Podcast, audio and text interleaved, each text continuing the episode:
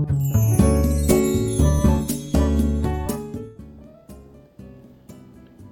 い、おはようございます。愛知県岡崎市のオーラムという一人サロンで美容師をしています。カナダと申します、えー、この放送では僕の一人サロンのことや大人女性の美容のこと髪のことなどを毎朝7時に配信しています。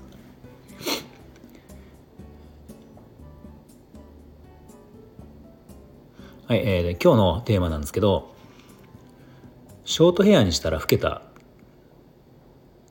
なんでっていうそんな内容でお話しします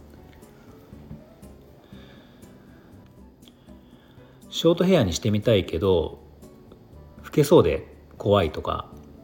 まあ、実際にショートヘアにしたら老けてしまったので後悔してるとか、まあ、そんな話をよく聞くんですね。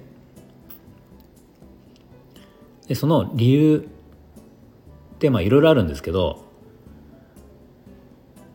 うん、僕なりに思う、えー、ショートにして、えー、老けてしまう可能性ある可能性のあることっていうのを今日3つ紹介しようと思います。えー、じゃあ1つ目が、えー、長さが中途半端っていうのがありますね。あのまあよくあるパターンでロングヘアからショートにする場合なんですけどこの場合あの思い切って切り切れる人、まあ、切りたいっていうお客様とちょっとやっぱ慎重派の人と分かれるんですよね。で特にその慎重派の人の場合だとよくこう美容師さんのやり取りでうちでもあるんですけどあの、まあ、ロングからショートにしてみたい一応理想的にはもうこう本当にショートヘアあのもう例えば顎ぐらいとか、まあ、耳は出ないけどとか、うん、ショートヘアなんだけど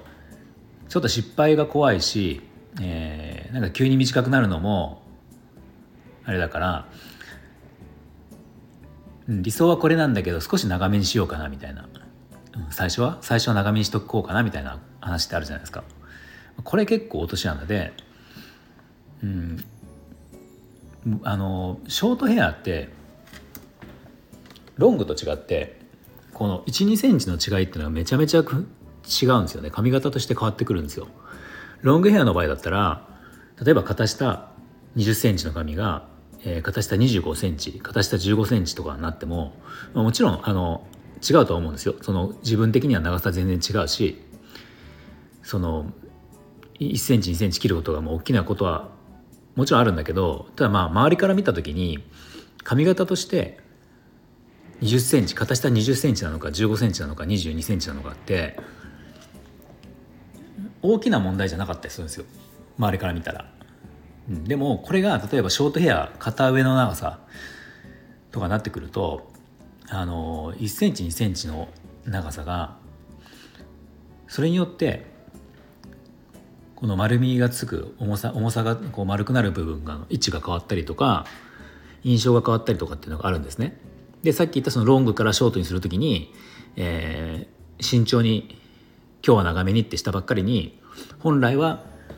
まあここに、えー、ここってちょっと分かりにくいかもしれないけどボリュームが欲しいところ例えば後頭部の、えー、絶壁に見えないようにかっこいいバランスになるように、えー、例えば横横から見た時に顎と耳の延長線上にボリュームを出したいとでも慎重に怖い今日は怖いから長めにしようとなった時にこれ1センチとか長めにしてしまうと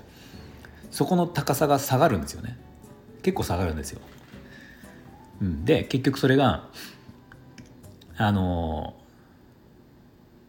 中途半端なので、まあ、バランスが悪いで、まあ、それで老けるというか、まあ、ショートとしてはあのいまいちな髪型になってなってしまうっていう、まあ、そんなことがあるんですね。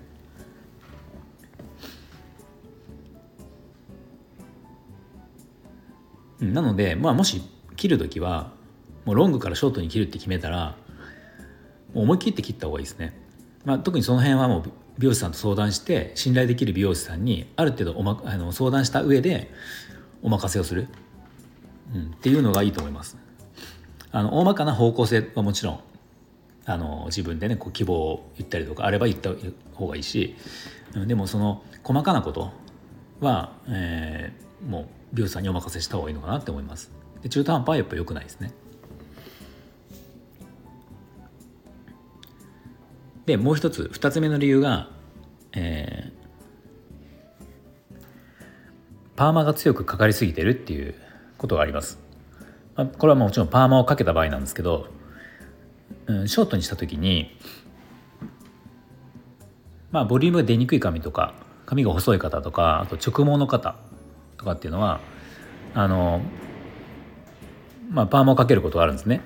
まあ、それあのそんなに強くかけることはないと思うんですけどでこれがそのパーマ強くかかりすぎてしまうとあのロングヘアでパーマをするのと違ってショートでパーマをするってことは顔の近くにこうそのパーマのウェーブが出るわけじゃないですか。なのでそれが場合によっては老けて見えてしまうってことがあってで特に顔の周りなんですよね。顔の周りのフェイスライン前髪とか、えー、前髪からつながる横の髪とかもみあげあたりの髪とかこの辺って顔にかかる髪なんですけどこの辺がパーマが強くかかってしまうと、えー、老けて見える場合が多いです。もちろん全員じゃないんですけどまあそういう場合が多いってことですね。なので対策としてはあのまあ僕はよくやるんですけど上の方だけトップだけかけるとかっていうのが多いですね。そうするとまあまずそんなにパーマすることで老けるってことはないし、えー、でボリュームを出せると。でそのパーマでもう一個いう注意点っていうのがあの例えばその最初パーマをかけていい感じになったとして、えー、じゃあ次の時次またの次回カットする時に、まあ、前回カットしてパーマして、えー、よかったので今回またパーマしたいですというそんなあのことがあるじゃないですか。でそれその時にあの、まあ、前回のパーマ良かったんだけどちょっとすぐ取れたのでもう少し長持ちさせたいから気持ち長めにあ、えっと、強めにパーマをしてほしいですって、まあ、そんな話って結構あるんですね。でこれも結構危険で、まあ、確かにその強くすれば長持ちはするんだけどそこでなんかこう老けてしまったりしたら元も子もないじゃないですか。なのであこうパーマをしたことある人って分かると思うし、まあ、僕も実際パーマ今してないけど一時期自分の髪パーマしてたので分かるんだけどやっぱりだんだん強くしがちなんですよ。なんか物足りなくなってって、うん、まあでも特にショートヘアの場合はあの女性のショートヘアの場合はもう基本緩めの方がその老けるのが心配な人は緩めの方がいいと思いますね、うん、よっぽどあのショートウェーブヘアにしたいとかでなくて、えー、ボリュームが欲しいとか別にそんなパーマいかにもパーマっていうふうにしたくないんだけどボリュームが欲しいからパーマをするっていうことであったらもう基本緩め。でも次パーマ、えー、カットする時にはちょっとまあ取れるとしても緩めにしといた方がいいと思いますそうすれば、まあ、そんな老けることっていうのはないので、うんまあ、パーマに関しては注意がそういうところですね。